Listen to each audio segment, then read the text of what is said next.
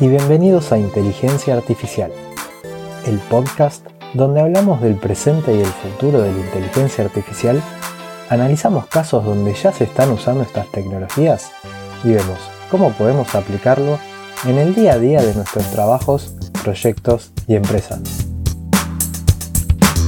Yo soy Pocho Costa, ingeniero en sistemas, programador y amante de la tecnología, y me puedes encontrar en pochocosta.com, donde ahí también vas a encontrar las notas del programa y otros medios para ponerte en contacto conmigo. Empezamos. Muy buenas, ¿cómo andan? Bueno, espero que muy bien. Hoy tenemos un episodio diferente, eh, se trata de una entrevista, así que espero que les guste. Pero antes de ir a la entrevista les quiero recordar que se pueden suscribir al podcast en Spotify, en Apple Podcast, en Google Podcast o en la plataforma de podcast que más les gusten y que me pueden encontrar en Twitter como arroba pochocosta.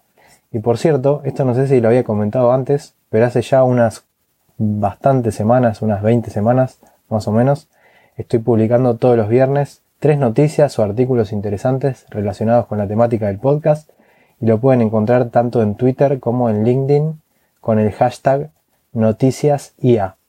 Así que bueno, nada, para hacerles saber eso, espero que les guste. Eh, y ahora sí, vamos con la entrevista. Bueno, le voy a dar paso a nuestra invitada del día de hoy, así que le voy a pedir que se presente. Buenos días o buenas tardes, dependiendo de cuándo estéis escuchando este podcast. Mi nombre es Alexandra Aguilar y bueno, llevo trabajando como data scientist en diferentes proyectos de Machine Learning y, por, y para diferentes industrias desde hace ya siete años. Así que un placer estar aquí con vosotros aportando un pequeño granito de arena en, todo este mundo de la inteligencia artificial y el Machine Learning. Bueno, genial, muchísimas gracias eh, por, por haberte ofrecido para, para esta conversación. Creo que, va a ser muy útil, eh, le va a gustar a mucha gente y sobre todo también si creo yo que puede ser súper positivo si logra inspirar a, más mujeres, ¿no? Pues sí. Sí, sí, eso lo estaba pensando de hecho el otro día. Eh, digo, es que voy a decir en el podcast que necesitamos más mujeres en, este mundo porque, porque sí, la verdad que, aún en estos momentos somos una minoría, por desgracia. Y, bueno, y sé que las empresas están muy interesadas en, en contratar mujeres. Eh, de hecho, yo he estado participando en el proceso de selección para mi empresa, pero es que los currículum que nos llegan es que a lo mejor son el 10%. Entonces, sí, necesitamos más, más presencia femenina. Bueno, estoy seguro que esto va a servir para, inspirar a muchas, a muchas chicas. Así que buenísimo por, este granito de arena. Por cierto, un disclaimer que, bueno, en este podcast estoy dando mi punto de vista y mi opinión personal, no estoy representando a mi empresa solo para que, quede claro. Genial, genial. Eh, ¿Sabes qué te, te, iba a pedir? Que, me cuentes vos a qué te dedicas específicamente, va, que me cuentes a mí y, le cuentes a, la audiencia, ¿no? Vale, perfecto. Pues bueno, como, como te comentaba antes, llevo dedicándome al mundo del Machine Learning eh, para inteligencia artificial o no durante siete años. Eh, yo empecé en consultoría hace siete años. Em, ahí estuve varios años, cuatro o cinco, y, luego pasé a, a, una empresa de electricidad y gas. Y ahora actualmente estoy trabajando para, para el sector aéreo espacial eh, para un fabricante de aviones y en concreto dentro de la división de, defensa y espacio, que es un área muy, muy interesante y para Machine Learning o inteligencia artificial muchísimo más. Wow, sí, sí, sí, es muy, muy interesante y por eso también es que tenía muchas ganas de que conversemos para, para, bueno, para que nos cuentes un poco de detalle en todo eso. ¿Y cómo llegaste a, a, donde estás, digamos? ¿Qué, ¿Qué, estudiaste? ¿Cómo te preparaste para, hoy poder desempeñarte? Bueno, pues mi carrera igual ha sido un poco atípica. Eh, yo estudié ingeniería industrial. Eh, cuando me metí a la universidad no, tenía en mente acabar dedicándome a la inteligencia artificial ni machine learning, ni muchísimo menos. Em, Pero es cierto que en los últimos años de carrera me di cuenta de que me estaba gustando muchísimo más las asignaturas relacionadas con todo el tema de, análisis de datos que la ingeniería más pura, ¿no? Entonces, al terminar la carrera intenté mm, meterme en este, en este ámbito, en este área. Y, acabé trabajando para el área de, de Analytics e Inteligencia Artificial en una consultora y lógicamente tuve que ponerme mucho las pilas porque aunque tenía una base de la carrera, no es como, o sea, no tenía el mismo punto de partida que alguien que ha, estudiado programación, que ya tiene esa parte madura, o alguien que ha estudiado estadística, que tiene la parte estadística muy, muy avanzada. Eh, yo tenía la base en las dos cosas, entonces... Eh, hoy en día, por suerte, hay muchísimos recursos en Internet, muchísimos cursos muy buenos además. Em, así, que, así que entre la experiencia laboral y el tiempo que le dediqué en, mi tiempo personal, que fue bastante, pues, pues me pude poner al día. Genial. ¿Y, qué, fue lo que más consumiste de, material como para reforzar esa parte que, que comentaba? ¿Fueron libros? ¿Fueron otra manera? Fueron cursos online principalmente Em, bueno, supongo que todos conocéis Coursera, EDX, eh, Datacamp. Yo quise estudiar la base eh, y creo que, es importante para los data scientists no solo saber cómo programar un modelo, sino entender qué está pasando por detrás y entenderlo hasta un nivel muy detallado, ¿no? Entonces empecé por la estadística, por probabilidad eh, y todo esto, ¿no? Estudié un curso relacionado con eso, que aunque ya te digo que tenía una base de la carrera, lógicamente, pero no, eh, no la había estudiado tan en profundidad. Y de ahí, eh, bueno, en paralelo en realidad empecé a estudiar programación, empecé con R, aunque ahora ya estoy trabajando en Python, pero en esa época teníamos más demanda de R y, y bueno, y luego pues eh, evolucionando poco a poco, pasando de estudiar modelos tradicionales a, modelos más avanzados de deep learning, redes neuronales y, todo el estado del arte, ¿no? Em, y, bueno, la verdad que, al principio pues eh, fueron muchas cosas nuevas, pero, pero me encantaba, entonces lo estudié con gusto. Y bueno, luego es verdad que te tienes que seguir actualizando y sobre todo cuando llegan proyectos que a lo mejor el, problema es bastante innovador, ¿no? que no se resuelve fácilmente, pues sigo leyendo papers, eh, artículos que, publican las universidades sobre nuevos modelos o, nuevos enfoques para, pues para también un poco seguir aprendiendo porque la verdad que este mundo es un tren que como te bajes eh, luego es muy difícil de, coger porque es que está en evolución constante. Totalmente, totalmente. La verdad es que hay que ser eternos aprendices eh, y, nada, no hay, que, no hay que despegarse en ningún momento porque en cuanto pase eso te quedas eh, afuera, digamos. La verdad que es, muy exigente todo lo que tenga que ver con tecnología. Sí. Y te hago una pregunta. en, en este pasado que vos has, estado trabajando todos estos años, trabajaste en distintos proyectos encarando problemas de distinta índole, de distintos campos dentro del Machine Learning, o más enfocado en algún tipo de, problemas. No sé si, o sea, me refiero a... Eh, te, entiendo. Pues em, casi por un tema circunstancial, cuando empecé, empecé en este mundo, me dediqué a aplicar, digamos, más el data science tradicional, ¿no? Pues regresiones lineales, camins, etcétera, etcétera. Esto no fue por elección, sino porque también hace siete años las empresas tampoco tenían un nivel de madurez como para a veces aplicar tecnologías muy avanzadas, ¿no? Yo recuerdo, pues, de llegar a clientes y decirles qué, datos tenían y cada uno los tenía en su propio ordenador, no había una base de datos central, cada uno los guardaba además a su propia manera. Em, entonces, en esos casos, aplicar técnicas avanzadas a veces no tenía sentido, A veces también queríamos controlar muchísimo lo que estaba haciendo el algoritmo por dentro porque, porque los datos pues no nos fiábamos del todo a lo mejor. Entonces, por un tema pues externo, diríamos, eh, me dediqué más a aplicar algoritmos más tradicionales. Y ahora desde que estoy sobre todo en, en defensa y espacio, pues es donde estoy aplicando pues en casi todos los proyectos algoritmos de, vamos, de estado del arte, de deep learning, eh, redes convolucionales, redes generativas adversarias, etcétera, etcétera.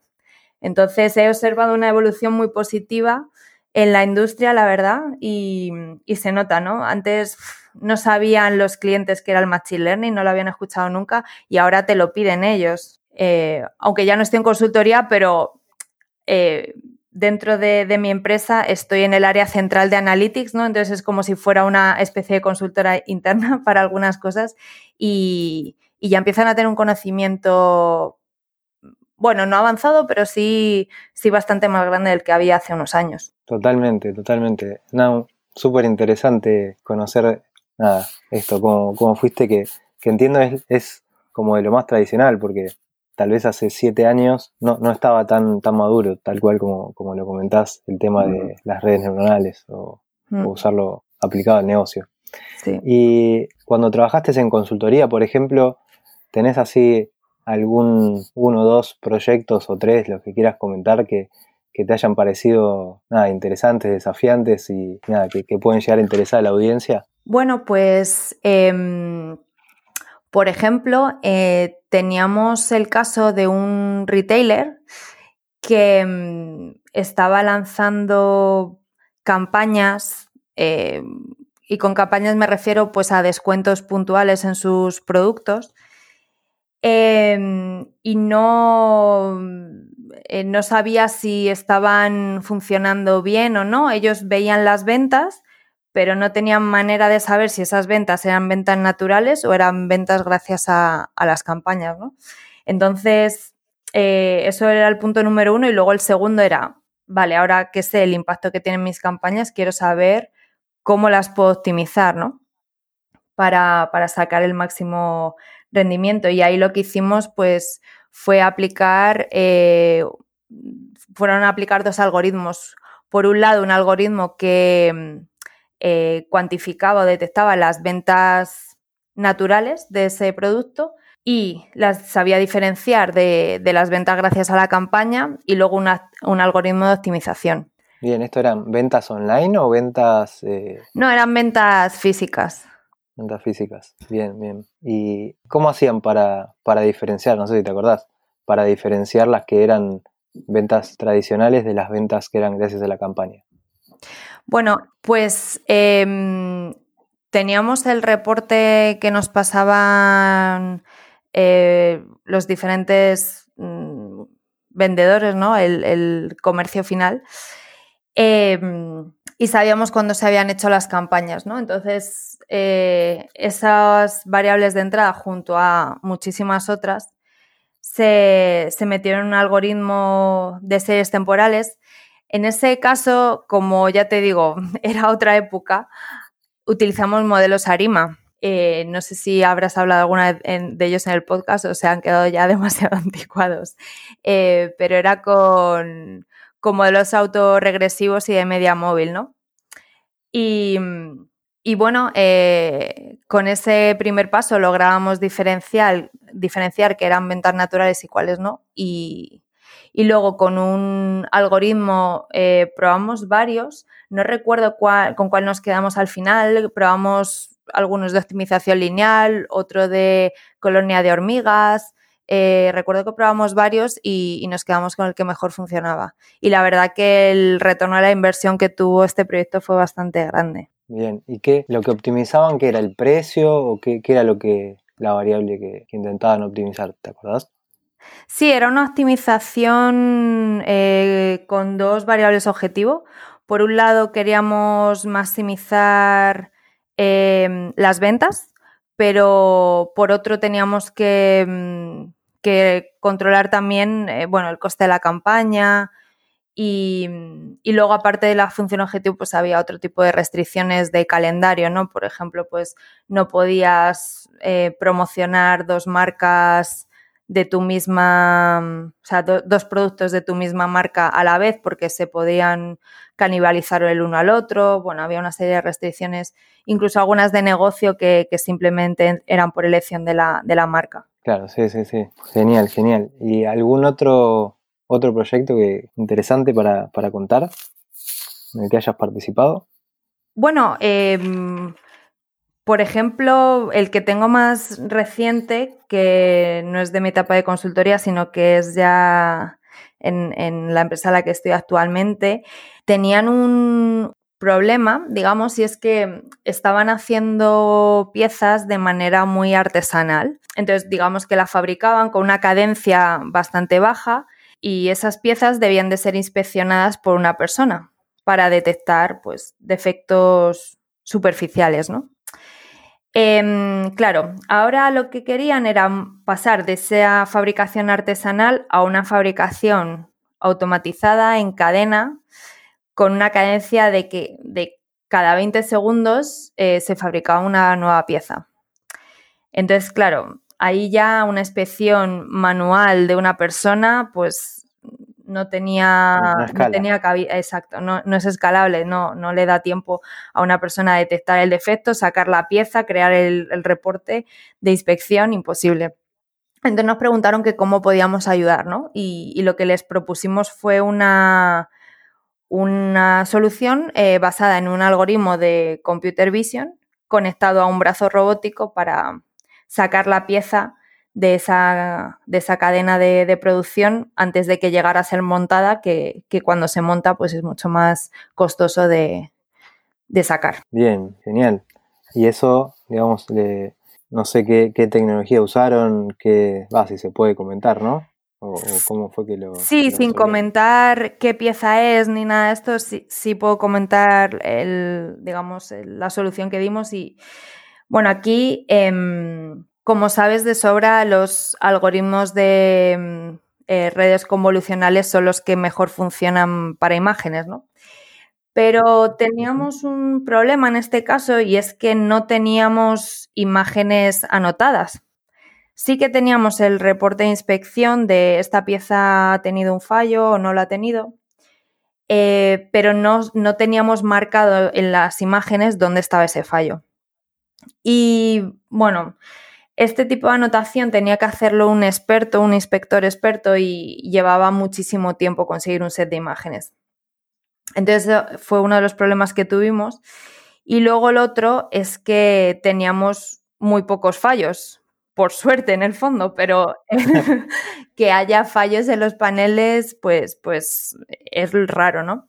Entonces, claro, estas dos cosas unidas nos hicieron decantarnos por una un approach no supervisado que consiste en redes eh, generativas adversarias, que en el fondo estamos utilizando algoritmos de computer vision, eh, o sea, perdón, de, redes convolucionales dentro de, esta, de estas redes GAN, eh, pero utilizando un algoritmo no supervisado.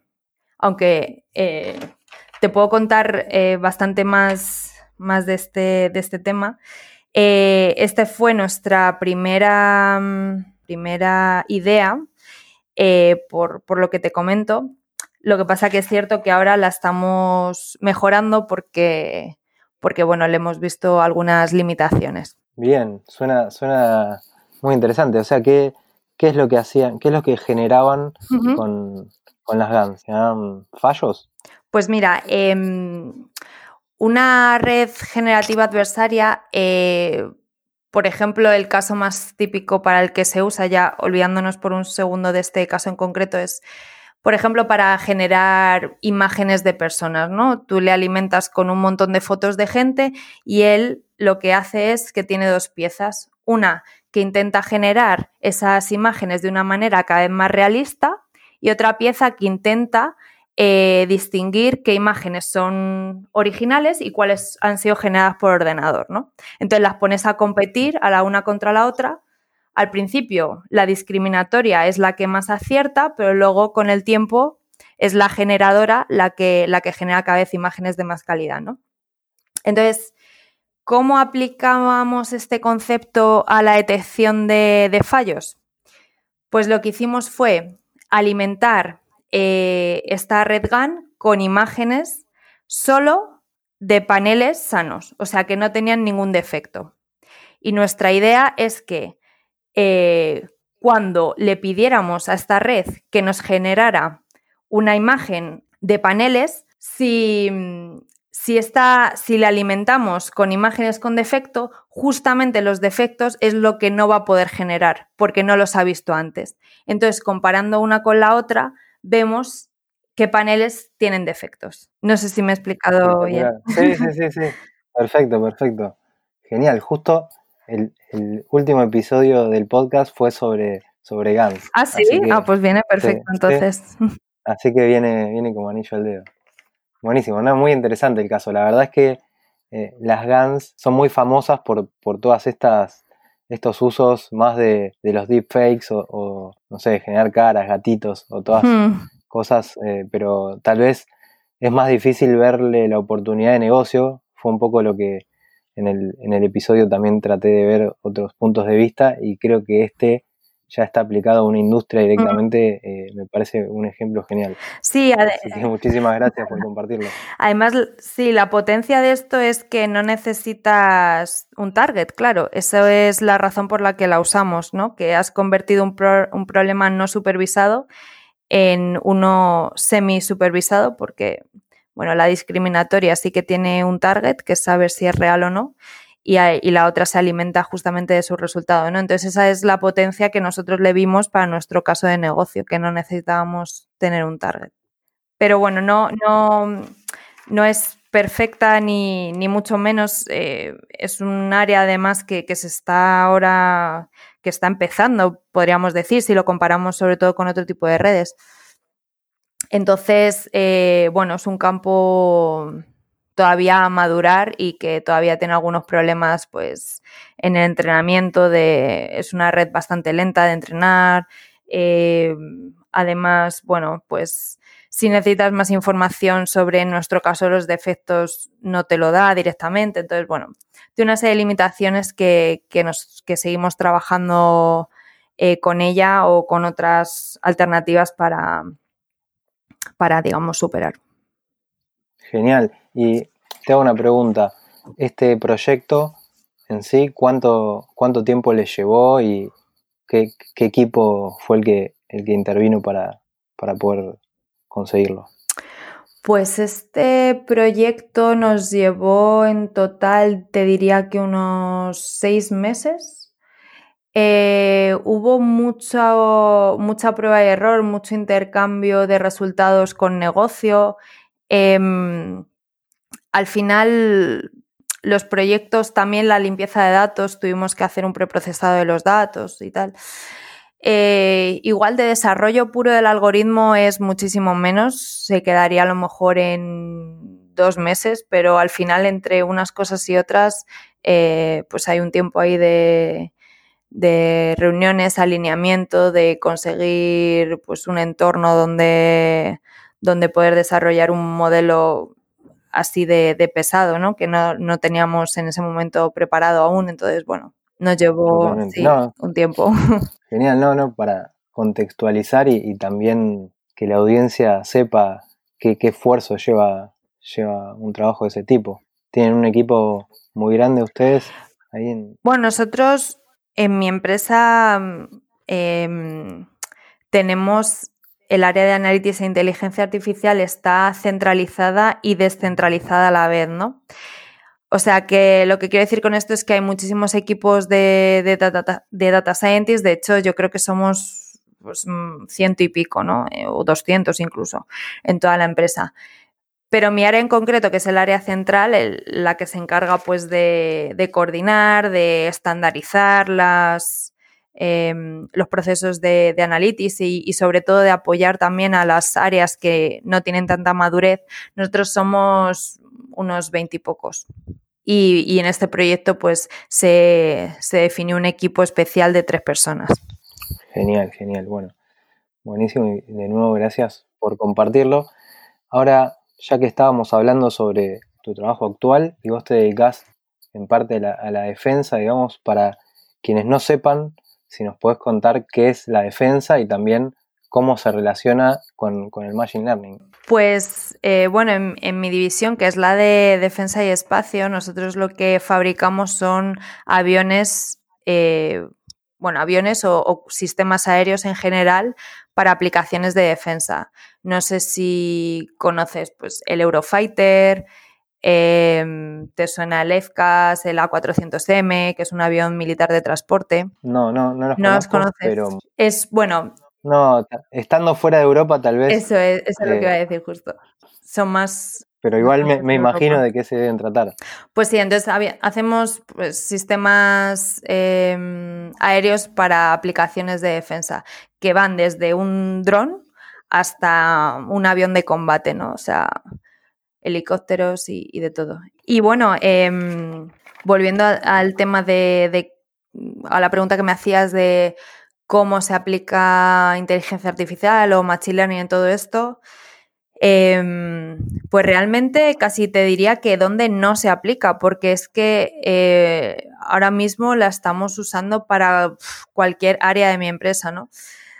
Eh, está el área del producto, que es lo más visible y lo que la gente primero puede pensar, y aquí, pues, los futuros productos no es ya que funcionen mejor o peor, con o sin Machine Learning, es que no tienen sentido sin, sin este tipo de tecnologías, ¿no? Por ejemplo, estamos hablando de eh, uno de nuestros objetivos principales es el avión autónomo.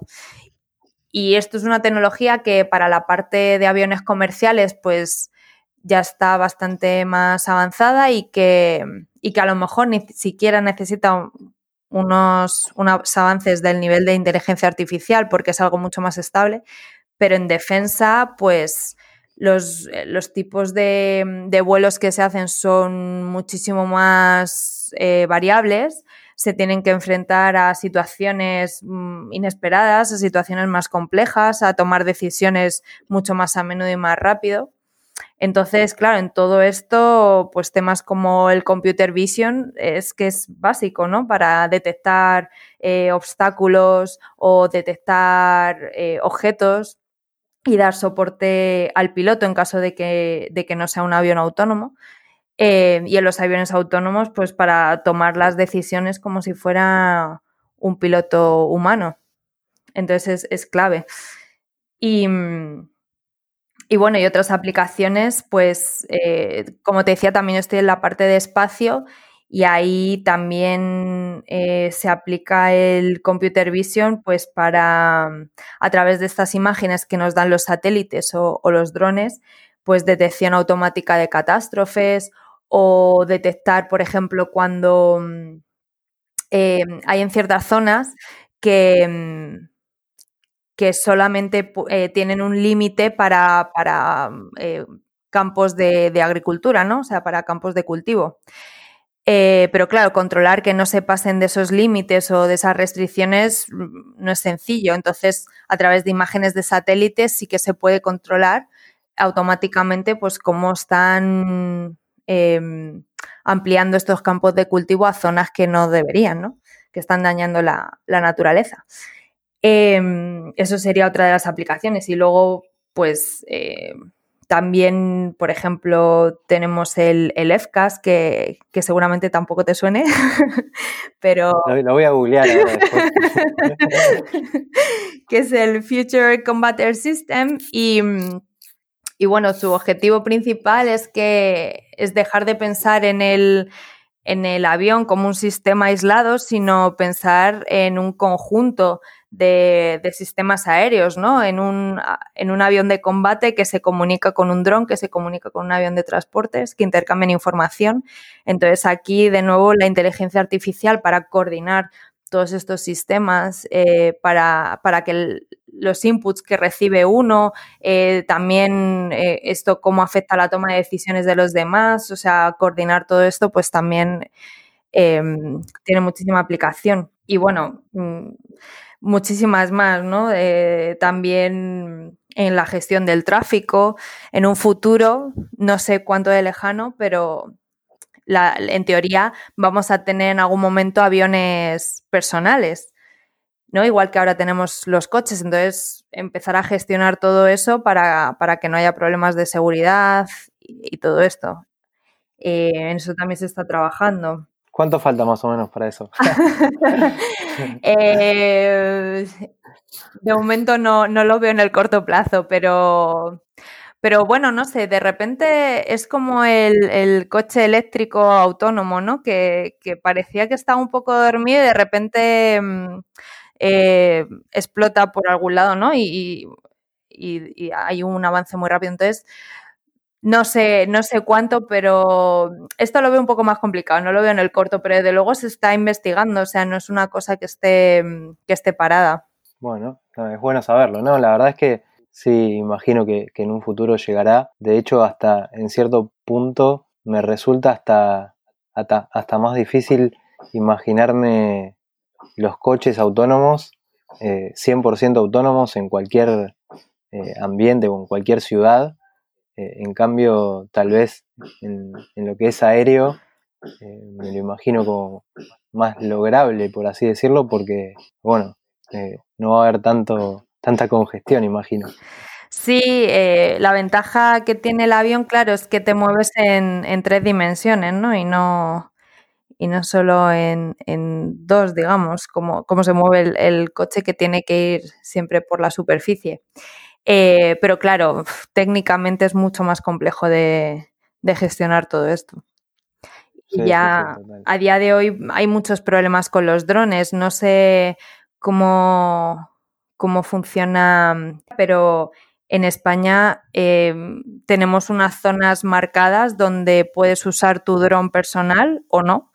Y si te fijas, por ejemplo, en Madrid, que es donde yo vivo, es que tienes muy, muy, muy pocas zonas donde lo puedes usar, porque donde no está cerca de, mm, un edificio mm, del ministerio o lo que sea, está cerca de un aeropuerto o está cerca de otra cosa que no se puede usar. Entonces, Mm, no sé en el futuro si seguirá estando tan restringido o se empezarán a implementar medidas de seguridad para dar un poco más de libertad a este tipo de, tecnologías. Sí, sí, sí.